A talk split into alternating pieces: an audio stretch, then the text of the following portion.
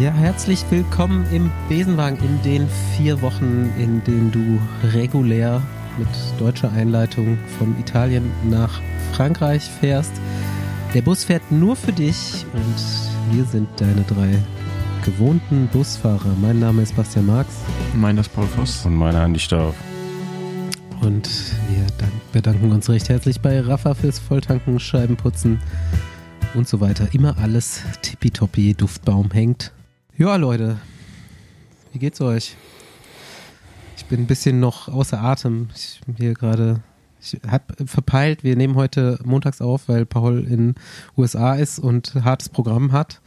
Und ich hatte aber bei Zusage dieses Montags verpeilt, dass Feiertag ist.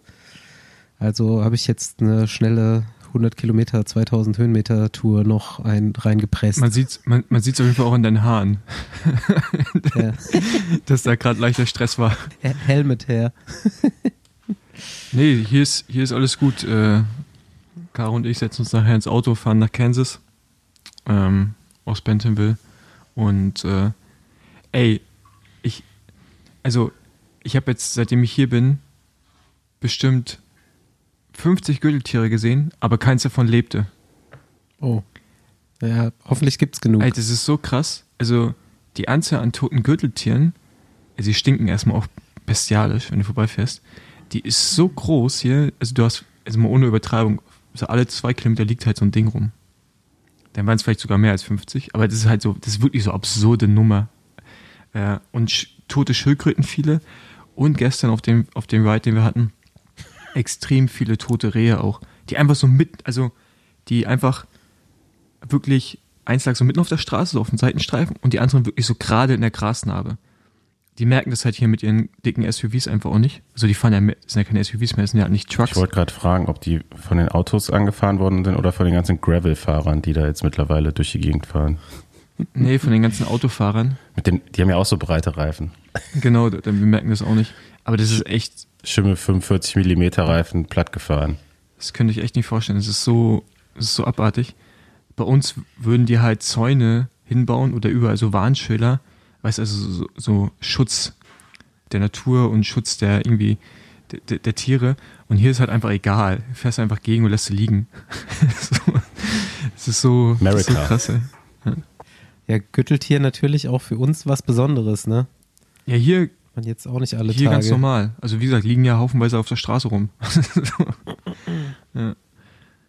ja, ist auf jeden Fall Gott und die Welt da, ne? Also wenn man so Social Media technisch so Radsportlern folgt, plötzlich sind alle in Kansas oder Bentonville oder mein Strava ist jetzt auch voll mit so viereckigen Mustern. Ja, ja, ja, ja, ja, da ist nicht so viel. Aber ich muss sagen, da wo wir gestern waren, ist dieser Beaver Lake, das und dann südlich davon, hm. mega schön. Also wirklich, macht hey, schon richtig Bock. Ist das nicht? Ich habe es mir mal auf der Karte angeguckt. Da ist hier so ein riesen Seengebiet genau, dann da, so genau. äh, östlich von euch und dann kommt noch eins und noch eins. Aber da ist doch auch irgendwo muss dieser Ozark Lake sein, genau, oder? Ja. Aus der dieser Serie, falls sie noch jemand geguckt hat. Ich wollte da mal hin. Hier gibt es auch so geile Namen für so Flüsse oder Waldstücke. War Eagle. Oder nice. Rambo. Rambo Creek. ja. ja, ich bin schon immer ein Fan von äh, US-amerikanischen Benennungen von Dingen. Ja. Ja, bei mir auf jeden Fall irgendwie nicht so viel passiert die letzte Woche. Ich, hab, ich konnte mir gar nichts aufschreiben. Ich habe eine Radtour mit Rick Zabel und Juri Hollmann gemacht. Das war mein radsportliches Highlight der Woche. Das war es aber auch geil Kuchen gegessen mit Juri Hollmann. Das war das Highlight davon. Wie geht's dem eigentlich? Der hat doch Knie, oder? Ja, der hat Knie, aber er ist wieder auf dem Weg der Besserung. So, er merkt's noch, aber er kann fahren. Es wird nicht schlechter davon. Und äh, es wird so jeden Tag ein bisschen besser, meinte er. Okay, nice. Aber er hat, äh, glaube ich, äh, Gravel-Blut geleckt in Aachen. Ja, das ist, das, ist auch, das ist auch genau sein Ding. Er hat ja auch einen Cyclocross-Background und so. Das ist halt, mhm. das ist ja, also ich meinte ihm auch, er, für den so ein Rennen wie Unbound, so zehn Stunden, wahrscheinlich genau das, das Ding so schön lang und einfach hart. Ja. Schön zehn Stunden Radfahren in einem Satz. Hat man von mir noch nie gehört. ja. Aber ähm, Andi, ich, also ich meine, ich freue mich auch schon auf unsere Radtour, die wir nächstes Jahr zusammen machen über die Kanarischen Inseln. Also das steht ja, ne? Das haben wir jetzt ja hier öfters schon angekündigt. Das, das heißt natürlich im Besenwagen auch nichts, wenn man es ankündigt. Aber äh, ich, ich hoffe, du freust dich auch so drauf. Aber ich, meine Vorfreude ist auf jeden Fall gegeben. Meine auch. Siehst du mir doch gerade an, oder nicht? Ähm, dann, okay, dann, dann will ich mal ganz kurz Werbung in eigener Sache machen. Und zwar ab Donnerstag könnt ihr auf dem Outside YouTube-Kanal so eine Videoserie sehen. Machen wir drei Tage lang so 5-Minuten-Videos. Der Cardio macht das. Äh, so ein bisschen Ablauf, was so abgeht im Vorfeld. Ähm, genau, kommt immer morgens um sieben raus. Deutscher Zeit, Donnerstag, Freitag, Samstagmorgen. Und dann kann man samstags, glaube ich, auch irgendwo das Rennen wieder live verfolgen. So mit Tracking und so. Ja. Ja, wir sind wieder dabei. Ich war letztes Jahr auch dabei und dachte mir so, ah krass, Paul Voss Spitzenreiter. Nach 80 Ja. Kilometer. Ja, ja nach 80. ja. Nein, na, ja doch fast. Aber das Interessante ist, äh, zu Recht, ich habe gestern noch mit einem Trainer telefoniert, der meinte, ei- also das und das muss man machen und man muss die dicksten Eier haben, sie nicht zu zeigen. Ja gut, ich meine, es, es seems like, diese Saison hast du es bisschen, bist du so ein bisschen drin jetzt. Na auch. gut, Tracker habe ich nicht unbedingt gemacht. Äh, taktisch nichts falsch gemacht, glaube ich. Tracker bin ich einfach losgefahren. Aber ähm, Ja. nee, ich weiß schon, was ich zu tun habe, aber ja, das ist halt, ne, jetzt zehn Stunden, das ist so lang, dass, dass du ja dann öfters mal denkst, jetzt könnte man auch mal losfahren, aber dann ist halt immer noch fünf oder sechs Stunden. Das ist halt schon, also dieser Gedanke, du fährst halt schon eine Weile, also das heißt vier oder fünf Stunden und dann, ja, jetzt können wir auch mal Radrennen fahren, aber eigentlich ist dann ja auch erst die Hälfte. Das ist schon. Eine Stunde alleine fahren reicht, glaube ich. Nee, ich will, ich, ich, also ich, ich muss auch nicht unbedingt alleine fahren. Wie lang ist also, das Ding nochmal? Stimmt, du bist ja jetzt Sprinter. Ich, ich bin Sprinter, ja. 320. 300, nee, 330 sind's. Also die 200 Meilen, also die 200 steht da einfach nur. Das stimmt nicht ganz. 330 Kilometer. Andi richtig Mhm. angegeilt. Ey, Andi, äh, bei angegeilt, dein Twitter-Game hast du aber auch äh, aufgezogen, oder? Andi ist richtig, äh, äh, genau, Also, äh, richtig heiß gelaufen Ja, langsam. ich bin mir auch nicht sicher, ob du vielleicht einen Ghostwriter hast. Äh, ja, das denke ich mir auch manchmal tatsächlich. Wer weiß. dass die Ideen Wer schon von weiß. dir kommen, dass, dass die Ideen schon von dir kommen, aber die Art, wie geschrieben wird, das hört sich so, das hört sich einfach so sehr nach Radbubble an, aber so, so, so hardcore mit, mit Rad, also mit Doppel-T und dann geil mit irgendwie YH und sowas. Also, Salz immer in die Wunden, so ein bisschen. ja, das, sehr ihr kennt gut. doch bei Twitter, kennt ihr doch diese eine Seite, die rechte Seite vom Feed, kann man so hin und her swipen, ne? Mhm. Die ist ja das, wo man Leuten nur folgt und die linke Seite ist dann irgendwie so ein Mix. Und ich bin eigentlich nie links. Als ich links reingegangen bin, war auf einmal an, voll mit Andi Stauf und Kritik gegenüber Andi Stauf. und, und, und da bin ich dann einfach nur, da bin ich da hängen geblieben, ganz kurz. Bist ins Rabbit Äh, Hole gefallen. fa- Das ja, ich Stauf. Triple Rabbit Hole. Es wird immer tiefer. Ja, ja. Gra Und graben mehrere ich Leute mir echt dran. nicht mehr sicher. Ja, und da war ich mir echt nicht sicher, ob du das bist. Also ob, ob das wirklich Team Andi dass Stauf. wirklich der Andi Stauf ist, also mein Andi Stauf, der das schreibt. Oder ob das, wie gesagt, ob das, also weiß ich nicht. Irgendwie, Posts, Posts und Inhalt werden erstellt von Team Andi Stauf. Genau. Hab ich auch schon überlegt, das drunter schreiben zu lassen. Äh. Ja, viele Reisetage, da muss man sich ja die Zeit vertreiben, ne? Aber ja. Zeitmanagement, Zeitmanagement Basti mag's echt krass, ne? Der schiebt dann einfach nochmal schnell so 100 Kilometer rein, wenn er Podcast. Also Ja, ja, bis so ist 15 immer alles Uhr. untergeordnet. also ich frage ist mich, schon wieso top- andere alltägliche Sachen bei dir, in welcher Prioritätenstufe die Welche? kommen, egal was. Also so- Ich kann dir so ein Coaching Ja. geben auch. Ja, aber guck mal, aber, aber Wilma und äh, Basti fahren auch immer zusammen, von daher, also die haben, die haben, Ja, die haben genau. ihre also so Pärchen-Time. Beziehungszeit ist da schon mal abgehakt. Beziehungszeit abgehakt mit 100 Kilometer schnell. ja. Ja, ja, gut, ich dachte Ist ja nur für Basti wieder so ein paar Mal. Nee, also das Ding ist ja, das Komische ist, die wirkt immer so mega angestrengt, aber am Ende weiß ich, die könnte halt auch noch schneller fahren. aber so ein paar Mal bergauf dachte ich mir heute auch, ich wusste ja, die wusste auch, ich muss um 15 Uhr wieder hier sein. Äh, und wir sind ja nur hoch und runter gefahren heute, wirklich. Also wirklich äh, komplett nur Berg und Tal. So ein paar Mal bergauf, so großes Blatt dachte ich mir, krass, ey, die fährt echt alles mit. ich hab aber nichts Da gesagt. fällt, da fällt mir wieder ein, äh, Besenwagen müsste eigentlich mal Mittelgebirgstour machen in Deutschland. Sind, ja, ich meine, Sauer. Ja, Ja, jeder von uns kann, kann eins zeigen. das ist, ja gut. Ich habe ich, ich bin ja großer Spessart-Promoter. ja, ich hab bei mir keins, ich suche mir dann irgendeins aus, aber es ist halt einfach schon geil, ne? Harz. Oh nee. Ja, doch, weil Harz kann man. Sächsische Schweiz muss auch geil sein, oder? Jo, sächsische Schweiz rüber nach Tschechien ist richtig geil. Also da ist halt auch wirklich so, Ja. auch zum das Teil ist kein halt Auto. Völlig am Arsch Ja. der Welt. Da müssen wir alle hinfliegen, soweit ist das weg. Aber das sieht aus wie, das sieht aus wie Italien zum Teil. So wie in der Toskana. Das ist ganz krass. So mit, auch so mit kleinen Schlösschen und sowas. Das ist mega, Nice. mega schön. Ja. Das ist die Toskana der Berliner Hipster auf jeden Fall. Shots Ja. feiert. Okay. Ey, ich, ich, ich weiß nicht, was ihr im Giro besprochen, in der Giro-Sonderfolge äh, besprochen habt, aber ich möchte kurz. Wir wissen auch nicht, was du besprochen Dann ist hast. sehr gut. Und ich weiß auch nicht, ob mein Teil, den ich angesprochen habe, überhaupt drin ist. daher, äh, Wir gehen davon aus. daher kann ich jetzt ja noch mal kurz äh, äh, äh, Etappensieg Ja. Cav gestern ähm, finde ich immer noch sehr geil und minimal emotional, muss ich sogar sagen. Also ich habe das gesehen, auch so wie ich, also wie ich ihn gesehen habe, war er so, ich habe auf Twitter die ganzen Glückwünsche gesehen und die Umarmungsbilder und habe dann rückwirkend mir das nochmal angeschaut und dann gesehen, was Thomas gemacht hat im Finale. Geil, ne? Ja, mega geil. Ähm, und wie und wie sie einfach alle für Cav gefreut haben. Das ist so geil. Und wie, wie gut Cav einfach auch war im Sprint, muss man sagen, ne? Also, der fährt an Gaviria halt ran und dann einfach noch, noch mal schneller. Was ist mit Gaviria eigentlich los? Ich, hab- ich glaube, der muss mal, der muss mal einmal zu früh los. Optiker oder so. Also, der sieht die Ziele nicht, der So wie, der so wie der das jedes Mal ver so. vercheckt, wie weit es eigentlich noch bis zum Ziel ist. Also Oder er kann die Zahlen nicht richtig lesen außen. er sieht die nicht so genau. Kurzsichtig oder weitsichtig? Also entweder denkt er, das Ziel ist näher oder er kann die Zahlen nicht lesen außen. Aber ja, irgendwie fährt er halt immer mindestens, also der wartet höchstens bis 400 Meter vom Ziel gefühlt, oder? Eigentlich eher schon, Weil er einmal Paritur so gewonnen hat oder was das war. ja, ich, keine Ahnung. Ich kann auch, ich weiß auch nicht, ob er dazu irgendwie schon mal was gesagt hat oder so, aber ich würde an seiner Stelle immer noch mal 200 Meter warten. Weil er hat ja schon einen guten Kick, ne? Muss man ja sagen.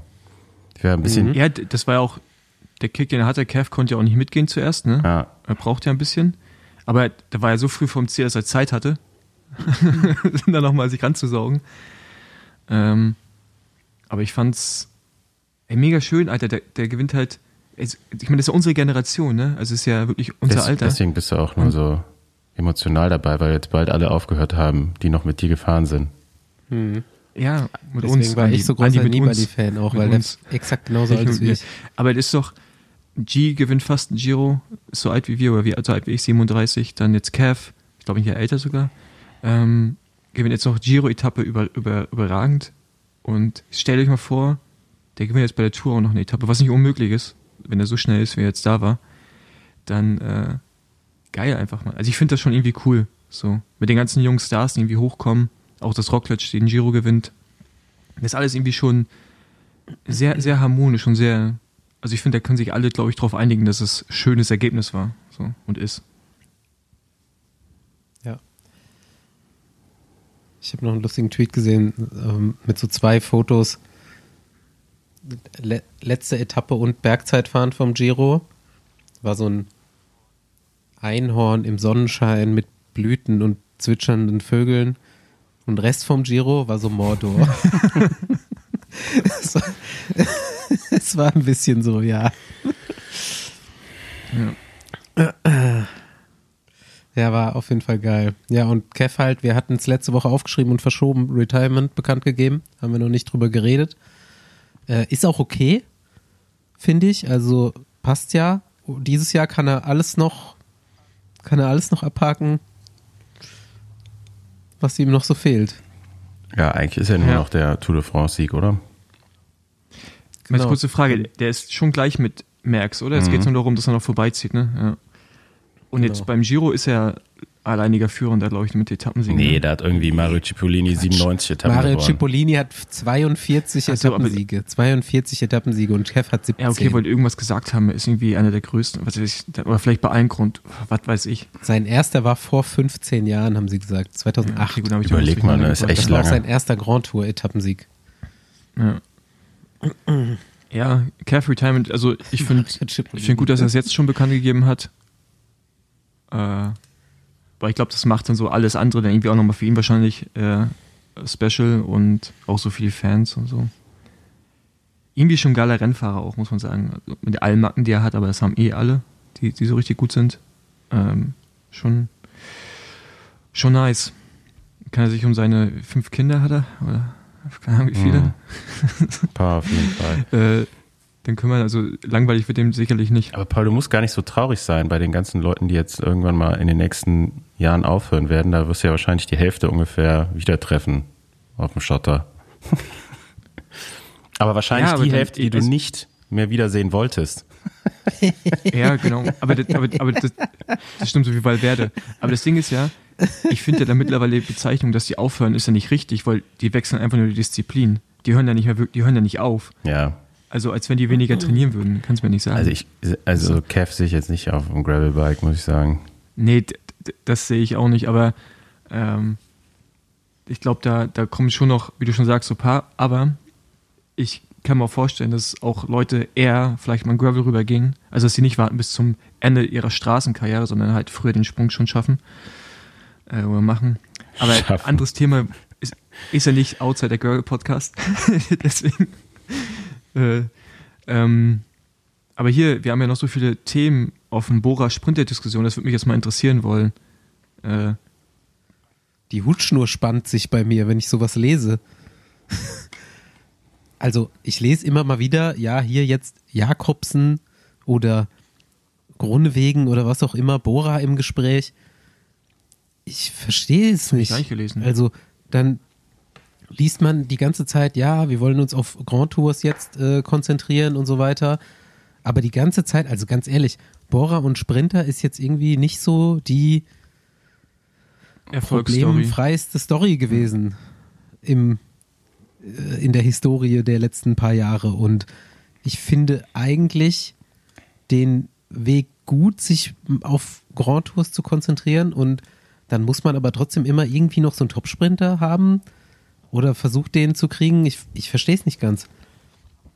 Könnte man doch auch einfach mal lassen. So Jumbo, Ineos, äh, Emirates fahren auch nicht mit Sprinter zu den Rundfahrten, die sie gewinnen wollen. Ja, aber ich meine, also sie haben ja einen der besten, ne? Mit Bennett. Also, äh, die, Ja, gut, geht. naja, also, Jetzt mal an den Ergebnissen Nee. des, der letzten 365 genau, Tage. da wollte ich ja gerade drauf hinaus. Aber wenn der, wenn der in Form ist, also äh, wenn der überall in Form ist, also psychisch, physisch, dann ist er einer der besten. Aber wie gesagt, die anderen beiden Sachen, die müssten halt dann auch stimmen. Also, äh, Was macht eigentlich Sam Bennett? weiß ich nicht. Wann war der das letzte Mal im Einsatz? Frankfurt? Ist der Frankfurt gefahren? Äh, ich glaube schon. Ich glaube, ja. ja. Ja. Aber bisher sind es ja auch Ja, also- nur Rumors, oder? Also ich habe das auch nur ge gelesen. Ja, Ich habe es nur gelesen. Wenn man es schon irgendwo liest, dann ist meistens auch nicht so viel dran. Also wenn man, wenn hört man das schon eher mal so, ey, hast du gehört? Das und das. Also ich glaube gar nicht, dass da so viel dran ist, ehrlich gesagt. Aber ja, der Vertrag von Bennett läuft aus, auf jeden Fall, bei Bora. Ähm, und du brauchst ja schon einen Sprinter Schon auch, um Punkte zu sammeln. Und vielleicht will er ja auch gar nicht verlängern. Also wer, keine Ahnung, wie da gerade so der Stand ist. Ähm, und dann gibt's ja schon, dann werden ja schon leicht mal so Schlussfolgerungen gezogen, welche Sprinter sind auf dem Markt, wer könnte wohin gehen. Ähm, ja, wobei, also für Jakobsen sehe ich jetzt gar nicht so einen Grund, das Team zu wechseln, außer Quickstep kann ich nicht bezahlen. So, das wäre halt, äh, oder ist halt oft mal ein Grund, wenn die Fahrer bei Patrick Lefebvre zu groß und zu teuer werden, dann lässt er sich halt einfach gehen. Ne? Das hat er bis jetzt immer so gemacht. Und eigentlich dann auch immer einen Ersatz gefunden, der nicht so teuer ist und dann aber erfolgreicher war. Also irgendwie scheinen die es mit Sprintern ja gut äh, hinzubekommen. Ja, wird noch, wird noch einiges passieren, glaube ich, so auf dem Transfermarkt. Ähm, aber ist ja noch relativ früh auch. Ähm, und ja, einfach viele Sprinter frei. Ich weiß gar nicht, ob Olaf Koy tatsächlich frei ist Stimmt. oder Zudem habe ich das gelesen sogar, ja. ähm, der ist ja, glaube ich, so ein bisschen unzufrieden, weil er bei Jimmo Visma bei den Grand Tours ja nicht so äh, zum Fahren Zug darf. kommt oder überhaupt fahren darf. Ähm, und da wurde dann schon schnell spekuliert, ob man, ob der nicht woanders hingeht. Aber nee, doch, ist auch im Vertragsjahr. Also theoretisch wäre der frei zu wechseln. Ähm, ja, wäre, wär, glaube ich, ganz cool, den auch bei Grand Tours am Start zu stehen zu haben, ne? Zudem habe ich das, glaube ich, tatsächlich gelesen, das Gerücht. Corey Jacobsen, ja. naja, wie gesagt, ist nur ein Gerücht.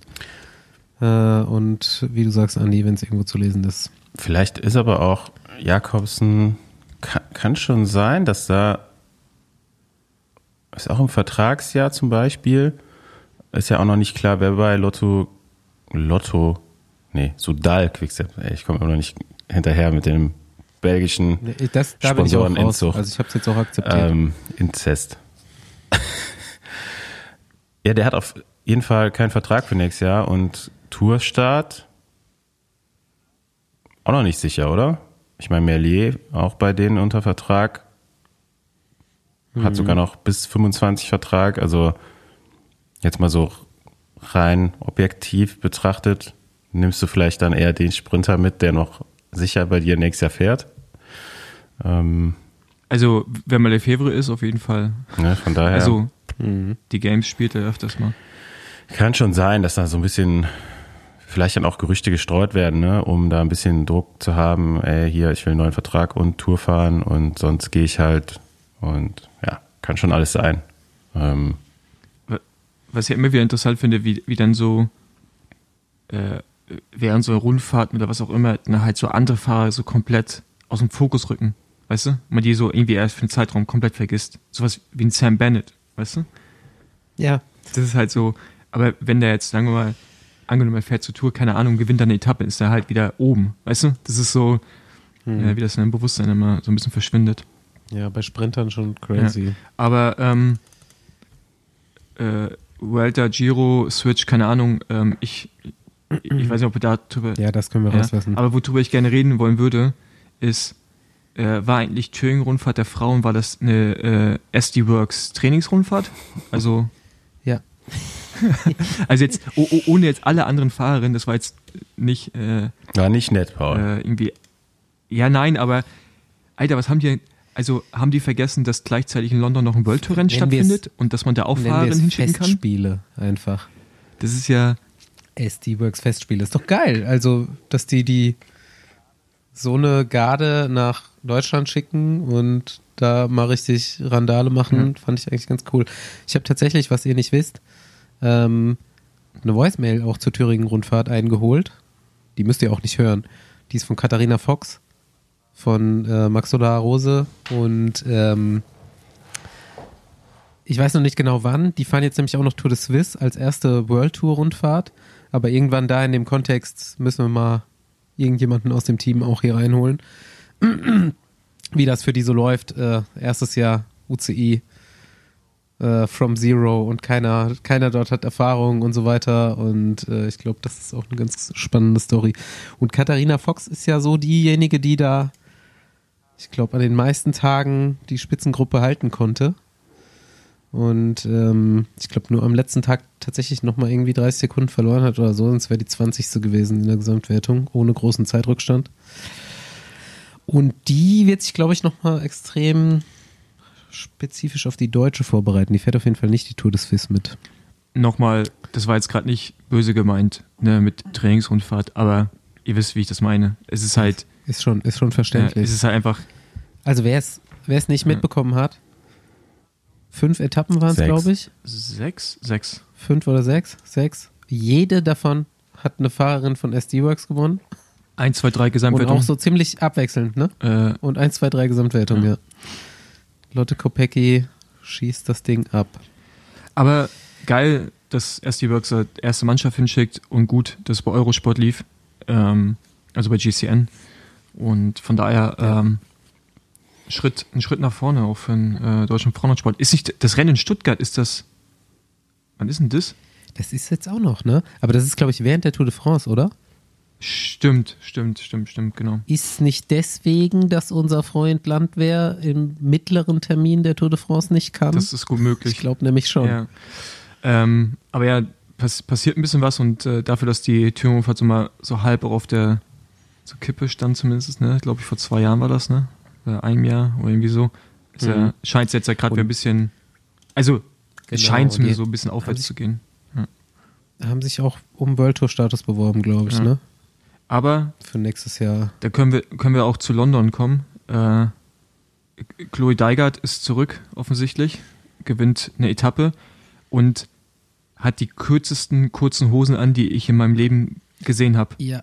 Und ich, ich dachte zuerst, Du nimmst mir die Worte aus ich dachte Mund. zuerst hochgerutscht und dann gehe ich auf ihren Instagram-Kanal. Nein, die, also die muss, die haben diese Hose, die sie anhat, ja speziell für sie gemacht. Das Swam an der Seite, was bei den anderen Fahrerinnen eher Richtung Knie geht, ist bei ihr oben im Hüftbeuger.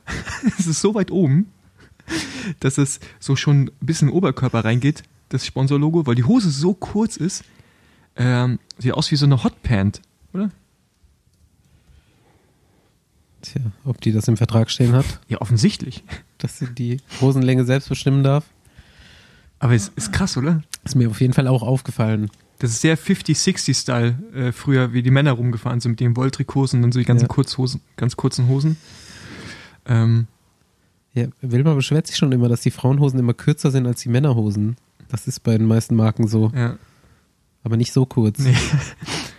ähm, aber ja, Canyon Swam, äh, ich weiß nicht, wie viele Etappen oder wie viele Siege die dies Jahr schon haben. Ich glaube, das war der erste, oder? Kann das sein? Das weißt du jetzt auch gerade nicht, ne? Das kann ich dir. Aber so der erste World Tour Win auf jeden Fall. sagen. Äh, war, war gut zu sehen. Die haben es anscheinend auch, äh, ne, ne, rasiert jetzt nicht, aber sind auf jeden Fall ziemlich gut gefahren, ne? auch so taktisch und so. Ähm, gut zu sehen, dass da ein bisschen vorangeht. Herr Daggett wird äh, Zweiter in der Gesamtwertung. Genau. Ja, die gewinnt ja den Sprint, glaube ich, nach einer Solo, nach einer Attacke von der Teamkollegin. Und da geht sie rüber und ich habe den gesehen. Die ist halt echt einfach so Kurve, da war die noch zusammen, hat hat einfach angetreten. und zieht halt dann durch bis zum Ziel. Und äh, ich glaube, Lissy Deignan wird äh, Zweiter auf der Etappe, ähm, kommt da auch nicht mehr ran. Also war auf jeden Fall solide Vorstellung. Ja, die, Wenn du immer noch im Kopf Dritte in der ja. Gesamtwertung. Wenn du immer noch im Kopf hast, wie Äh. das Knie bei ihr früher aussah oder der Oberschenkel mit der Narbe, Mhm. dann ist es halt krass, wie man so zurückkommen kann halt, ne, auf das Niveau. Ja. Das stimmt. Ja, letztes Thema, was ich da noch aufgeschrieben hatte, auch für letzte Woche eigentlich schon, aber was wir auch nochmal geschoben haben, ist, das hätte ich ja eigentlich mit Glenn Levin gerne besprochen, aber habe es zu spät gelesen. Die UCI scheint jetzt irgendwie so einen Materialkatalog für die Tour de France anzufordern, seit jetzt erst, seit neuestem, wo alle Teams jegliches Material, egal was sie haben, katalogisieren müssen mit Rahmennummern und allem Möglichen und einsenden und zwar noch irgendwie so vier Wochen vor der Tour de France. Also diese Deadline war jetzt irgendwann schon oder ist jetzt demnächst. Für was? Und es muss der übelste Hassel sein. Also alle Räder, die die mitnehmen, alle Schaltungen, alle Laufradsätze müssen einen Monat vorher katalogisiert sein und bei der UCI eingereicht werden. Ist ja wie als wenn du durch die Schweiz fährst, brauchst du das ja auch immer. Äh, als, als Team alles aufgelistet, was du im LKW hast. Ähm, okay, aber was ist der Sinn dahinter? Du, keine Ahnung. Ich habe es einfach nur gelesen und habe gelesen, dass die Teams sich äh, aufregen darüber, weil es eine extreme Mehrarbeit ist. Also das wird ja äh, Glenn machen müssen, nehme ich mal an. Bei Trek zum Beispiel. Vielleicht wollen die dadurch umgehen, dass unerkannt Prototypen getestet werden. Also das, oder? So vielleicht Material gefahren wird, was noch nicht irgendwie auf dem Markt ist und noch nicht abgenommen. Weil, wir hatten das mit Glenn auch, ich hatte das glaube ich auch gefragt, so mit Prototypen. Aber also wie oft man Sachen sieht, die hundertprozentig gerade erstmal irgendwie so aus dem 3D-Drucker rauskommen und mal, mal einfach mal so, man probiert es halt mal. Äh, ja, vielleicht wollen die das irgendwie umgehen, dass man äh, mehr Kontrolle hat, was die Teams eigentlich machen. Keine Ahnung. Mehr Kontrolle. Also stell dir mal vor, die UCI fängt wirklich an, Sachen zu kontrollieren. Also, also so richtig. So richtig, Ja. ja. Also ich glaube, der Michael Rogers, Ja. der ist ja in dieser Kommission da auch, ne, was auch so Equipment angeht. Äh, ich glaube, seitdem geht das da auf jeden Fall auch ein bisschen voran, was so auch das Fürsprechen für die FahrerInnen angeht. Ne? Andi meinte es ja auch schon mit der UCI, äh, mit der Zeitfahrposition, das ist ja auf sein Mist gewachsen, dass sich da jetzt radikal was verändert hat. Ähm, ich glaube auch diese Maße, wie ein Rahmen zu sein hat, mit den Verhältnissen, ist glaube ich auch so ein bisschen von ihm. Ähm, vielleicht, äh, vielleicht tut sich da ja was. Und die UCI nimmt den Auftrag mal ernst als äh, Government Body. Ich habe davon noch nichts mitbekommen. Ich sehe da jetzt auch gerade gar nicht so einen Grund, warum es das geben soll, aber vielleicht hört man davon ja nochmal was. So, Besenwagen äh, unverhofft an Bodensee gefahren, wo unser heutiger Gast nicht wohnt und auch nicht lange bleibt, weil er weiter äh, ins Engadin unterwegs ist. Aber wir begrüßen einen alten Bekannten im Besenwagen zu einer, ja, nennen wir es doch mal Werbeveranstaltung heute. Herzlich willkommen, Rick Sauser, Ausrichter der Deutschen Meisterschaft 2023, wo wir auch zu Besuch sein werden. Hallo Rick. Hallo Jungs, danke schön, dass ich wieder mal bei euch sein darf. Ja, wir haben dich eigentlich vermisst nur. Deswegen haben wir dich, äh, haben wir dich hier mal wieder rein buxiert. Wie ist es? Bist du im Stress? Ähm, ja, Stress ist ja immer negativ. Also wir haben schon äh, richtig viel zu tun momentan, klar, weil nicht nur die, die deutsche Meisterschaft, sondern wir haben im Prinzip von Mitte Juni bis Ende Juli, ich glaube ich, acht Events, die wir äh, stellen müssen. Unter anderem natürlich die DM, die für uns jetzt auch ähm, ja, wohl das größte Event dieses Jahr sein wird. Aber es kommen eben noch viele andere Sachen, Firmenjubiläen, Stadtlauf, äh, ja, im Europapark sind wir noch mit Hans Grohe und, und so weiter und so weiter. Also eben, das ist halt alles kompakt äh, in den vier Wochen von Mitte Juni bis, bis Ende Juli. Krass, aber äh, lieber so als wie äh, in den Jahren 2020 und 2021.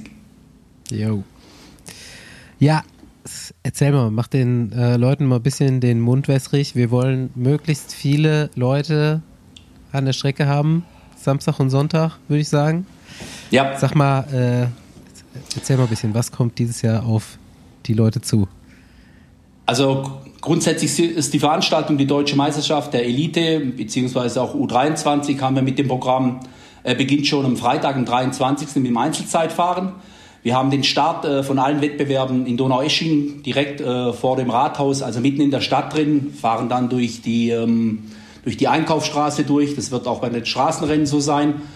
Gehen dann auf eine schöne Zeitfahrstrecke, also nicht irgendwie so, dass man äh, 15 Kilometer rausfährt über eine Bundesstraße und 15 Kilometer wieder zurück, sondern wir fahren durch viele Ortschaften durch. Ist auch ein bisschen kupiert, sind glaube ich 270 Höhenmeter auf die 32 Kilometer verteilt sind auch Teile vom Straßenrennen dann am Wochenende mit dabei. Äh, wir haben die ganzen Gemeinden äh, im, im, im Rücken, die, mit denen haben wir vorhin gesprochen oder davor gesprochen, als wir die Strecke geplant haben. Und die haben sich alle gefreut. Wir sind natürlich da im Prinzip, äh, ja, also ich kenne da jeden Ortsvorsteher und ähm, mich kennt wahrscheinlich in, in dem Ort äh, wahrscheinlich äh, 70 Prozent von der Bevölkerung in jedem Durchfahrtsort. Das macht es natürlich einfacher, muss man ganz klar sehen. Aber ähm, ja, und ähm, wir haben ein bisschen ein anderes Konzept. Ähm, die letzten deutschen Meisterschaften waren etwas äh, gebeutelt durch verschiedene Umstände. Teilweise gab es keinen, keinen Ausrichter, teilweise war noch Corona wie 2021 in Stuttgart, da wart ihr auch vor Ort, das wäre sicher eine geile DM geworden, aber da waren einfach die Einschränkungen noch. Und äh, ich habe gesagt, wenn wir eine DM machen, dann will ich so machen, dass ich danach auch sagen kann, hey, das war eine richtig geile DM. Und ich war jetzt auf fast 20 Weltmeisterschaften und ähm, wir haben da, also uns hat man da immer gesehen, ähm, wo wir waren, weil da war es immer laut und da war immer Party und wir haben da echt immer hart gefeiert auf der WM. Weil, und das ist eben auch immer auf Rundkosten wird das ausgetragen, das Straßenrennen. Und das habe ich gesagt. Und genau so muss es bei der DM auch sein. Wir brauchen einen geilen, attraktiven, selektiven Rundkurs wo äh, die, die Zuschauer wirklich den Radsport hautnah erleben können und auch für die Fahrer, also eben, äh, wir haben ja ein paar Botschafter, unter anderem Simon Geschken hat auch gesagt, es wird auch für die Fahrerinnen und für die Fahrer ein richtiges Spektakel und einfach auch was Cooles, wenn du da hochkommst, die Anstiege und da stehen die Leute und feuern dich an und feiern. Wir haben Fanzonen eingerichtet äh, am Samstag und Sonntag bei den, bei den Straßenrennen.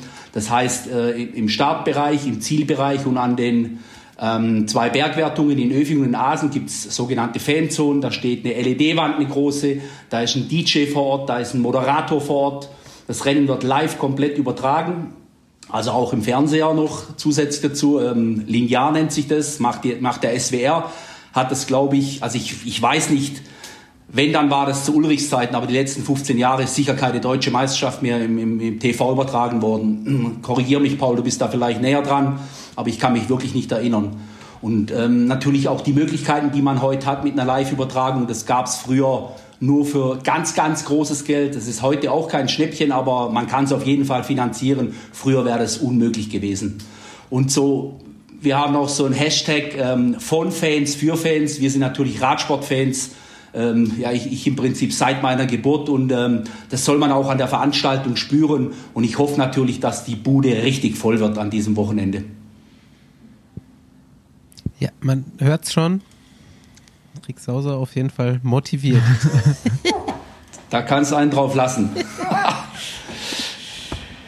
ja, das ist, ähm, ich habe das im Blut oder wir haben das im Blut, ich wahrscheinlich am meisten von, von den Sausers.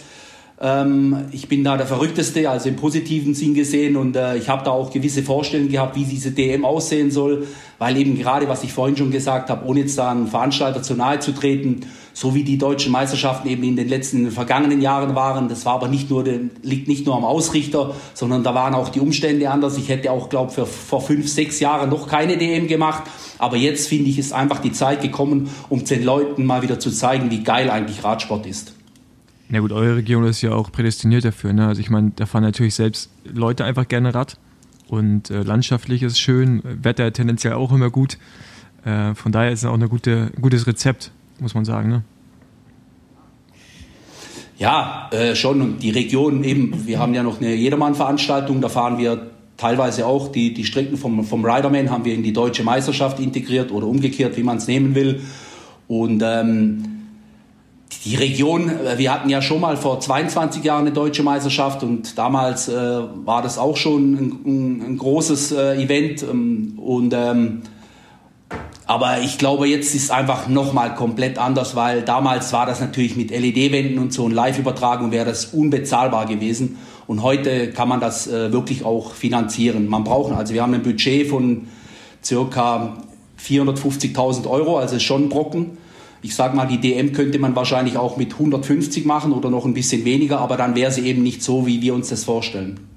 Ähm, nimm uns doch mal mit auf die Runde. Wie viele Anstiege, wie viele Höhenmeter, wie viele Runden? Ähm, also sprich jetzt vom Straßenrennen dann Samstag, Sonntag. Yes. Also das war eben auch so ein Ding, dass wir gesagt haben, okay, die letzten Jahre war die DM immer auf zwei Tage äh, komprimiert.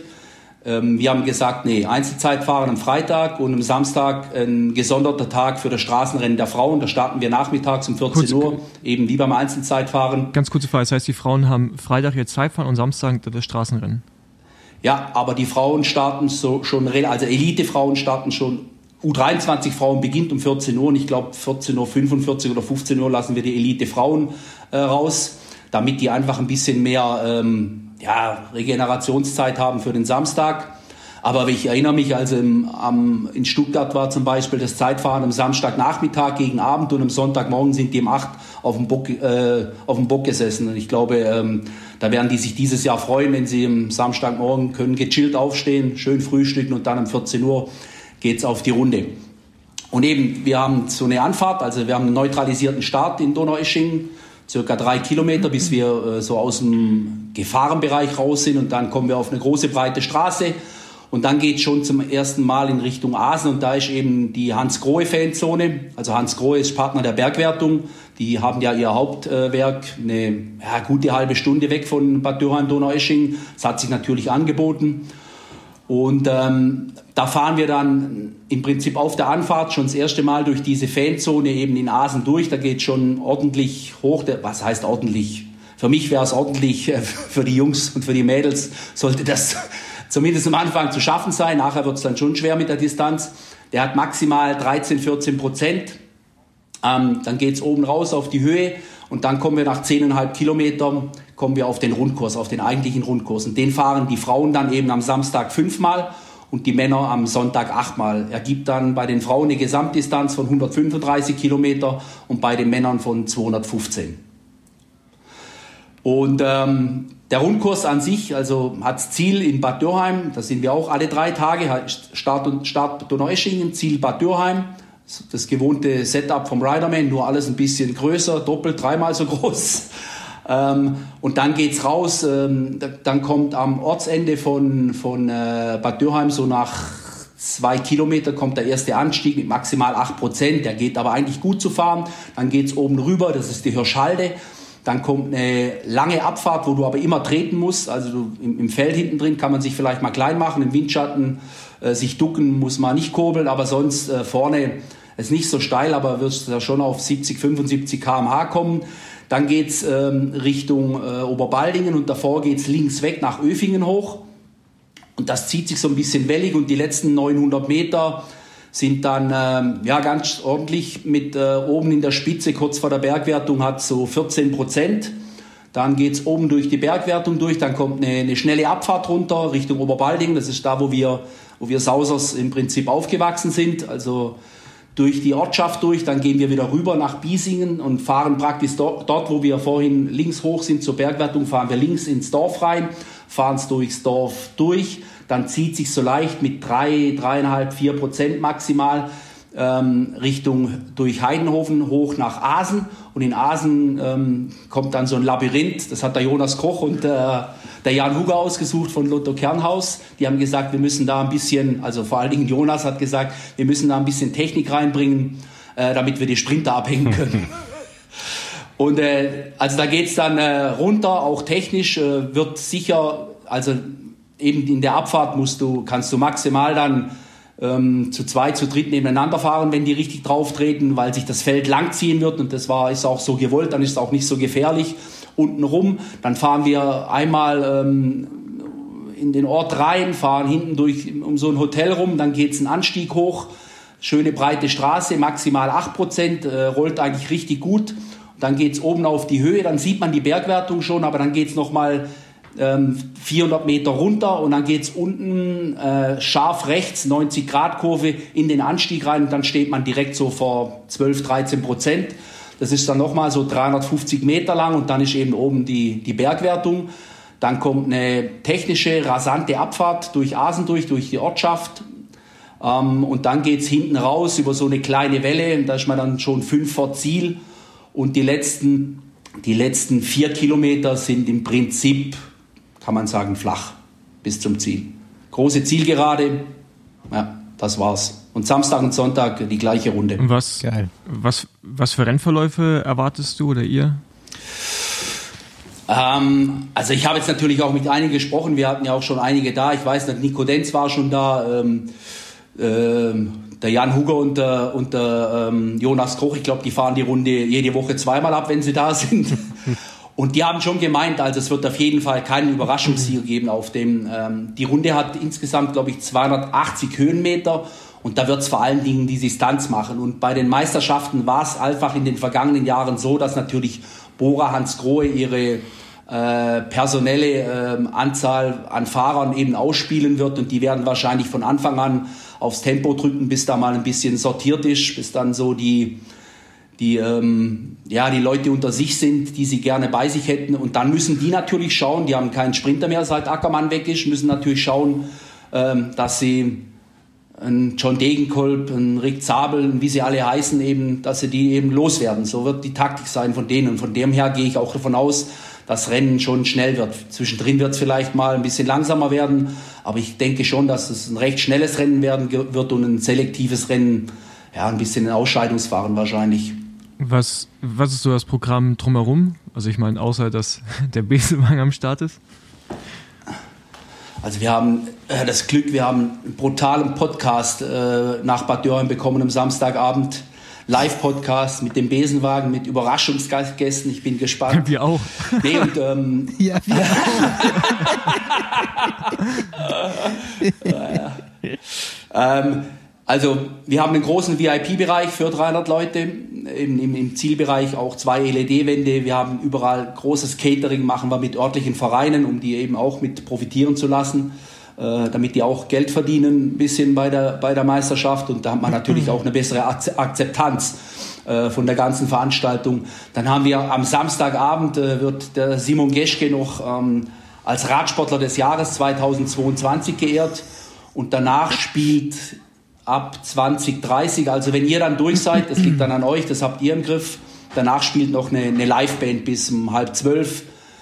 Und ähm, Du warst ja schon mal vor Ort, ähm, Basti, bei uns. Du weißt ja, ähm, es wird am Freitagabend eine Party geben und am Samstagabend und am Sonntag wahrscheinlich nochmal. Weil so ticken unsere, so, tick, so ticken einfach unsere, unsere Jungs und Mädels von der Sauser Crew. Die kommen zum Arbeiten, die arbeiten fantastisch. Ich bin froh, dass ich die alle habe. Aber es geht eben hier auch, wir, können nicht nur arbeiten, sondern wir müssen auch abends noch zusammen feiern, sonst äh, kommen die mir nächstes Jahr nicht mehr mit. Ich glaube, ich verlängere das Hotel auch nochmal bis Montag. Kann man empfehlen, ja. ja. Nee, ich glaube, wir haben wirklich ein, ein, ein gutes Setup, äh, wo, wo, vor allen Dingen wollte ich halt auch äh, mit diesen Fanzonen haben wir auch, auch uns überlegt, man die Radsportfans, so ich bin ja auch in so einer Radsport äh, Bubble drin, wo natürlich viele sagen, ja, wir kommen von überall her aus ganz Deutschland. Aber äh, ich möchte natürlich auch so die Region und vielleicht auch Leute animieren, vorbeizukommen, die sagen, ja, Radsport habe ich mal gesehen, Tour de France. Ach komm, lass uns da mal hingehen. Es hört sich gut an, das Programm, das wir da machen. Eben wie gesagt, wir haben da DJs, also ich habe äh, mit denen nächste Woche noch ein Briefing und denen werde ich sagen, die müssen da einfach richtig einheizen. Das, da muss es einfach richtig abgehen an den, an den Anstiegen. Nice. Okay, sehr geil, ich freue mich. Ich ja. freue mich auf jeden Fall schon. Ja, ich auch. Ja, wir uns auch. Irgendwie hätte ich Bock, ähm, auch selber zu fahren, um ehrlich zu sein, aber ich komme da gerade aus dem Urlaub und könnte ja, eh nicht ich fahren. Ich wollte gerade fragen, wann ist das Jedermann-Rennen? wann ist das Jedermann? Das haben wir uns tatsächlich mal überlegt. Ähm, letztes Jahr im Sommer, als wir, als das konkreter wurde alles mit der DM, aber das Problem ist einfach auf so einem Rundkurs ein Jedermann-Rennen zu machen. Ähm, ja, ist einfach nicht, vor allen Dingen, wir sind eben nicht in Frankfurt oder mhm. in Stuttgart. Du musst einfach die Leute wieder herbringen. Das würde wahrscheinlich ähm, auch funktionieren, aber dann müsstest du irgendwie begrenzen auf 500 Teilnehmer. Und äh, ich habe gesagt, hey, ich hänge mich voll, Vollgas ins Sponsoring rein und schaue einfach, dass wir da alles zusammenbekommen, dass wir eine geile Meisterschaft hinbekommen. Und äh, Jedermann-Rennen gibt es tatsächlich nicht. Die, da, die dann Lust bekommen sollen, einfach dann äh, Ende September zum Riderman kommen. Da fahren wir auch wieder dieselben Berge hoch teilweise. Und ähm, ja, das haben wir dann echt bewusst weggelassen, weil es auch vom Aufwand her natürlich nochmal ein Rennen, nochmal längere Sperrungen und eben auch mit dem, mit dem äh, Hintergrund, dass es da Überrundungen ge mhm. geben wird. Und ähm, ja, ich erinnere mich an den Podcast von vor zwei Wochen von euch oder wenn mhm. das war, mit, wann das war mit den Überrundungen. Es ist dann einfach auch nicht so geil, wenn die Spitze dann durch die Felder durchflügen muss. Mhm. Und deshalb haben wir es dann auch gelassen. Weil ich finde einfach, ähm, man kann nicht ein richtig geiles Jedermannrennen auf so einem Rundkurs machen, dass die Leute nachher super happy sind und deshalb haben wir uns entschieden, es gibt einfach nur Elite an diesem Wochenende und das machen wir dann lieber richtig und geben da Vollgas und äh, dann sind alle zufrieden. Aber ja, sounds reasonable. Sind da bei dir irgendwie auch größere Pläne schon im Kopf, so mal Richtung der EM und der WM? Oder ist es jetzt erstmal Deutsche abhaken und dann gucken, wie so die Resonanz ist, auch in der Region? Oder hast du eigentlich auch schon die ganz großen Pläne im Kopf? Der Paul kann meine Gedanken lesen. das wäre äh, tatsächlich eine Frage von mir gewesen.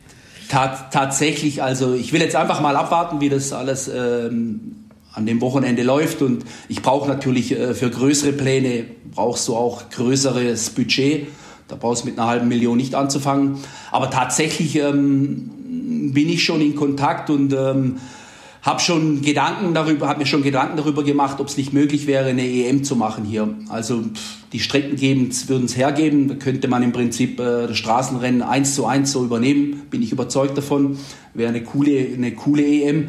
Und Straßenrennen äh, bzw. Einzelzeitfahren wäre auch kein Problem und die zwei Tage länger zu sperren, das würden wir hier auch hinbekommen. Ich denke, das ist dann letztendlich wirklich eine, eine Frage äh, der Kohle. Ähm. Und, ähm, aber klar, bei, einer, bei der EM äh, sprichst du natürlich auch nochmals andere Sponsoren an. Das weiß ich schon auch. Wie, wie ist das denn? Dachte ich mir, also ich weiß ja, dass das auch dein Traum ist und ähm, ich finde das natürlich auch mega geil, das mal in Deutschland zu haben. Aber wie ist denn das Konzept geplant? Wir wissen ja, dass jetzt dieses Jahr in Glasgow zum Beispiel alle Sportarten auf einmal äh, ihre WM, also alle Radsportarten äh, Ja. auf einmal ihre WM machen. Wird das in Zukunft auch so sein? Wer weiß das einer von euch? Ist das geplant? Ist das jetzt nur dieses Jahr so ein Testlauf oder soll das weiterhin so Nee, gemacht werden? nee das, das soll in, im Vierjahresrhythmus so sein. Okay. Also alle vier Jahre wird es diese, diese mega Radsport-WM geben, wo dann wirklich Mountainbike, Hallenradsport, Kunstradsport, Radball, BMX und alles äh, in einer Stadt ist oder an einem Ort oder zu, in einer Region, sagen wir mal so. Aber sonst die drei anderen Jahre wird es eine normale EM geben und das wäre jetzt auch, äh, also das wäre jetzt auch vermessen, so eine ähm, so ein, so ein Wahnsinns-EM äh, in die Region zu holen. Ich glaube, das würden wir auch einfach von der Region her nicht packen. Aber eine, eine, Rad, eine reine Rad-EM oder Straßen-EM, so wie sie dieses Jahr in Trente ist, äh, würde ich mir keine Sorgen machen. Und mein großes Ziel war es immer mal noch eine Weltmeisterschaft auszurichten. 2024 ist die in Zürich. Äh, Ich hoffe, wir sind da Teil davon. Ich bin da mit den Organisatoren mit der Stadt eng in Kontakt. Ähm, Das ist einfach so ein, ja, ich wäre einfach mal gern bei einer WM in einer, in einer äh, Arbeiterrolle. Also, in also ich will nicht irgendwie VIP-Fahrer machen, sondern wirklich dazu beitragen, dass die Veranstaltung gut wird. Ähm, weiß ich noch nicht, ob es klappt. Ich hoffe es. Wir sind ja recht gut vernetzt in der Schweiz. Wir sind ja nicht weit weg. Aber ich denke jetzt äh, die nächsten Jahre eine WM, ähm, wenn ich da die Zahlen höre, wird es mir echt schwindlig, äh, was da die UCI inzwischen abruft. Und das halte ich momentan einfach, ähm, obwohl wir auf einem guten Weg sind, finde ich im Radsport. Also ich, ich finde schon, dass man die letzten Jahre wieder gemerkt hat, auch seit äh, Bora Hans Grohe äh, mit im World, in, mit ein World Tour Team hat mit zwei deutschen ähm, Titelsponsoren, merkst du schon, dass es wieder vorwärts geht. Also es gab Jahre, ähm, brauche ich euch nicht zu erzählen, da hat den Profi-Radsport in Deutschland niemand angeschaut und niemand angefasst, nur die ganz Verrückten. Was ist die Summe? Kannst du ungefähr sagen oder Also mehr als fünf und unter zehn Millionen. was? Die, warte mal, Aber nur, Lize n- nur nur Lizenzgebühr. Lizenzgebühr. Nur Lizenzgebühr. Wusstet ihr das, dass das so viel ist? Ja. Ja, da sehe ich ja deutsche Städte jubeln. Alter Sehe ich Schwede. deutsche Städte sich drum reißen. Nee, das, das ist eben wirklich, also und dann, dann, ist, dann hast du ja noch gar nichts. Dann hast du einfach nur mal den Zuschlag äh, für die WM bekommen. Und dann geht's, kommen nochmal, was weiß ich, das kommt dann auf die Region an, wie viele Millionen du da brauchst äh, für die Absperrungen und alles und Hotels und bla bla bla. Und ich sehe es ja jetzt schon bei der Deutschen, was da noch außen rum kommt.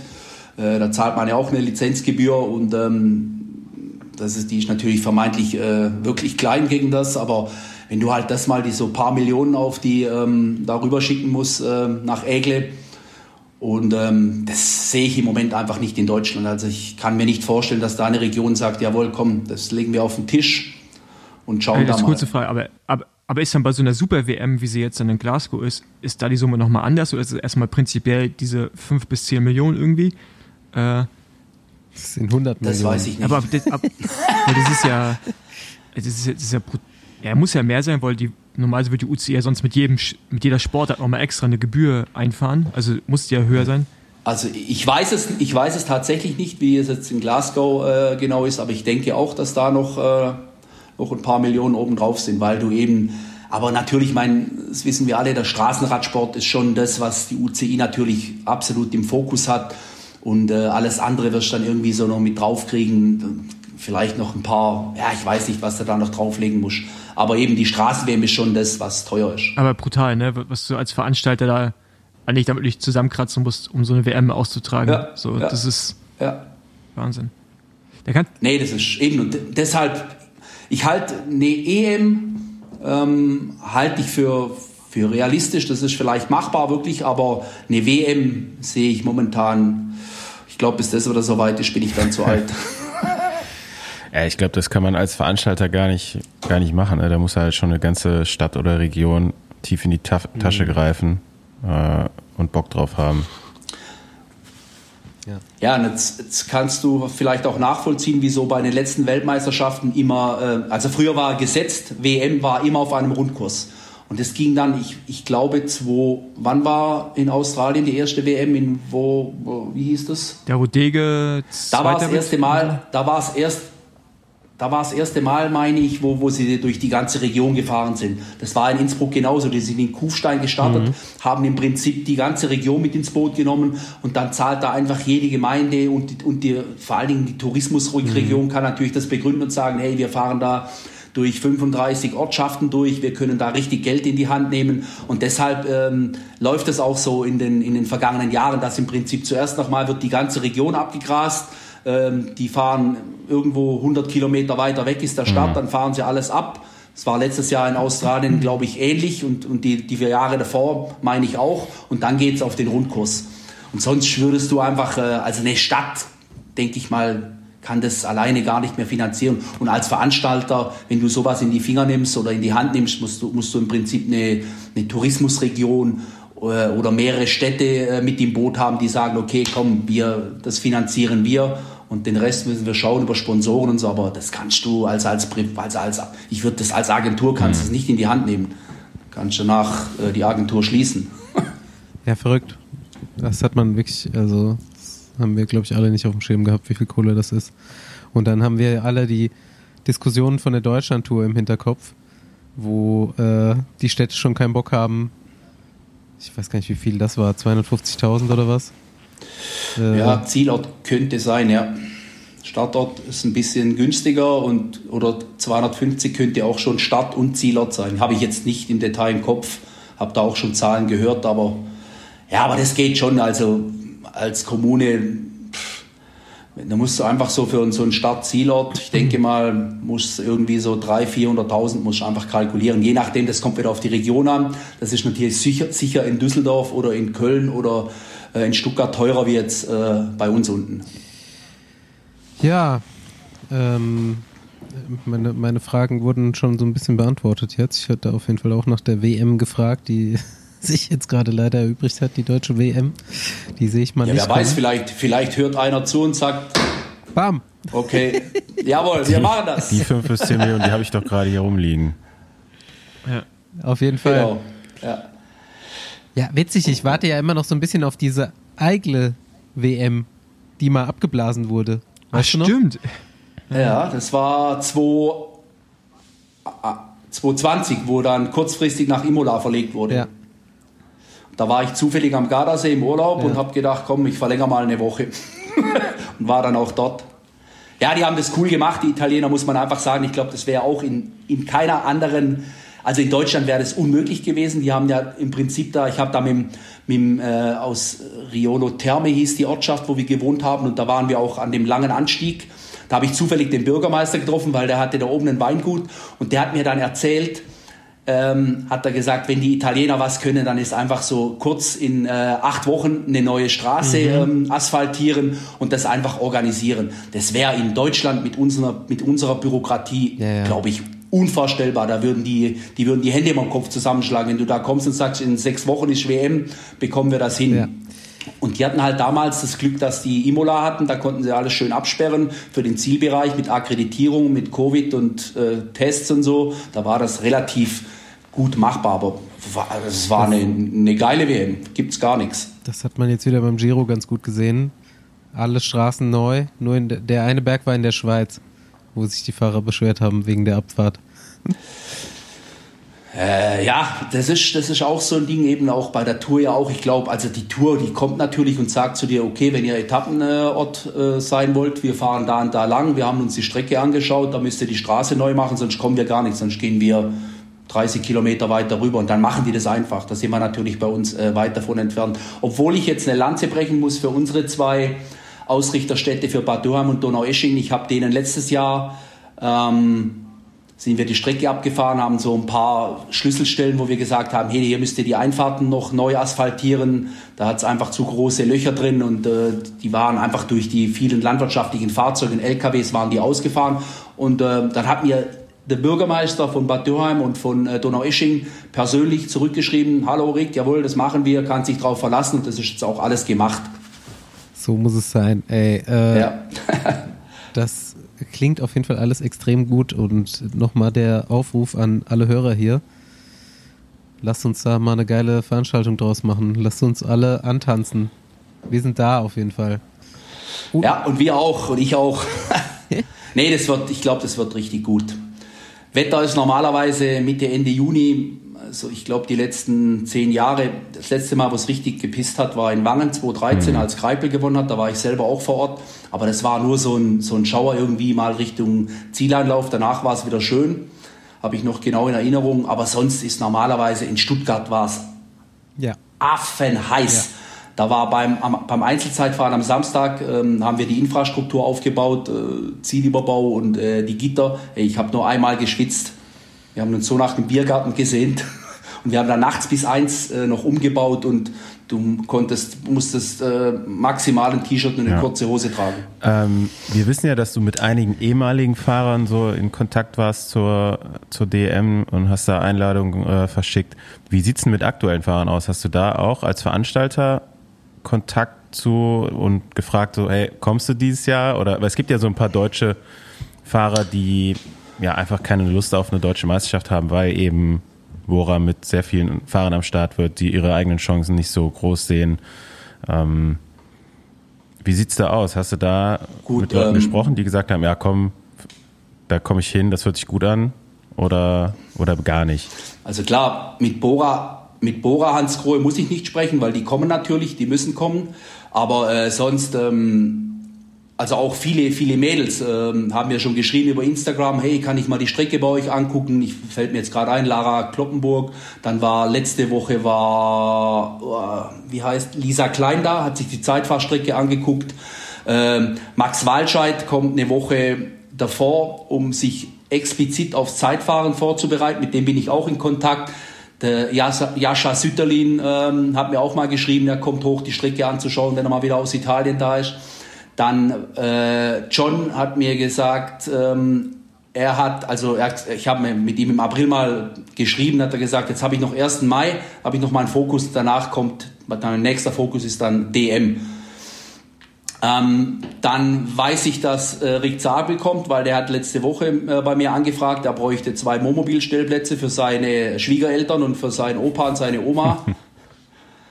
also ähm, ich denke, ich glaube auch für, ich glaube auch natürlich für die für die Fahrerinnen und für die Fahrer, ähm, die haben das natürlich nicht so auf dem Schirm wie ich, wo natürlich schon seit Monaten an diese DM denkt und äh, nichts anderes mehr im Kopf hat, also wenig anderes. Aber für die kommt natürlich zuerst mal die Frühjahrssaison und dann kommen die Klassiker und dann kommt der Giro und dann kommt das und das. Ähm, aber so langsam, denke ich mal, äh, kommt die deutsche Meisterschaft schon in Fokus. Und wie gesagt, es waren auch schon, schon viele oben. Heinrich Hausler war letzte mit mir unterwegs, hat für, für seine Jungs von äh, Bahrain Victorious die Strecke angeschaut. Er hat gemeint, er hat da übrigens gemeint, das gewinnt ein Bergfahrer. Okay. ja.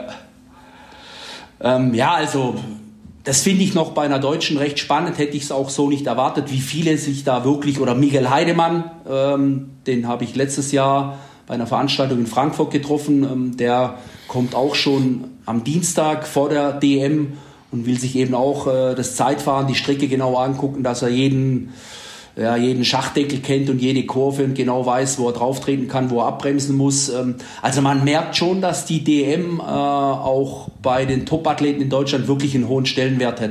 hat. Und sagen auch, auch Simon Geschke hat zu mir gesagt, boah, ich fahre schon so lange, bin ich jetzt Profi, aber deutscher Meister, das wäre natürlich schon mal was, ähm, wo ich immer noch mal gern geworden wäre, weil du einfach als deutscher Meister oder als deutsche Meisterin fährst du einfach eine Woche lang, äh, eine Woche lang, ein Jahr lang mit diesem schwarz-rot-goldenen Brustring äh, mhm. rum und ich glaube, das ist schon geil. Und eben, es ist schon ein wichtiges Rennen, klar, nicht wie die Tour de France, aber ich glaube so, es hat schon einen, einen, hohen Stellenwert bei den Fahrerinnen und bei den Fahrern. Lili Lippert war schon da, Franzi Brause von Ceratizid war vor zwei Wochen mit ihrem Freund da und hat sich die beiden äh, Strecken angeschaut. Das würdest du bei einem normalen Profirennen, würdest du da einfach hinfahren, äh, am Tag vorher dir das Roadbook angucken und starten und fertig. Aber bei einer DM merkst du schon, dass da viele echt motiviert sind und sich das vorher anschauen und auch äh, den, den, Fokus dann auf diesen Tag oder auf diese zwei Tage, je nachdem, ob sie, ob sie beides fahren oder nicht. Äh, ja, ich meine, früher war halt wirklich, also so Andi und meine Generation, ne, ich meine, da waren viele war es halt einfach scheißegal, äh, weil vom Team aus zum Teil auch gar nicht so richtig gewollt war. Zumindest den Teams, wo ich war, weil Trikot dann immer anders und so. Äh, Gerade bei Tourfahrern.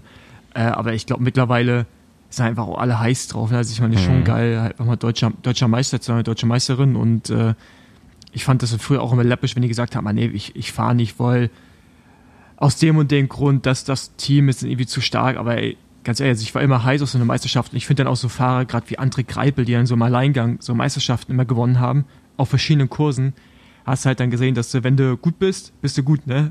Und dann kannst du auch gegen Überlegenheiten äh, ja. Irgendwie siegen.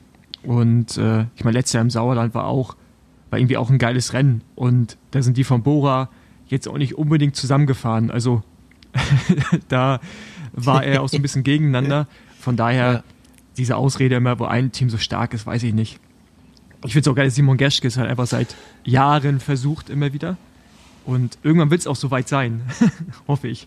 Für ihn.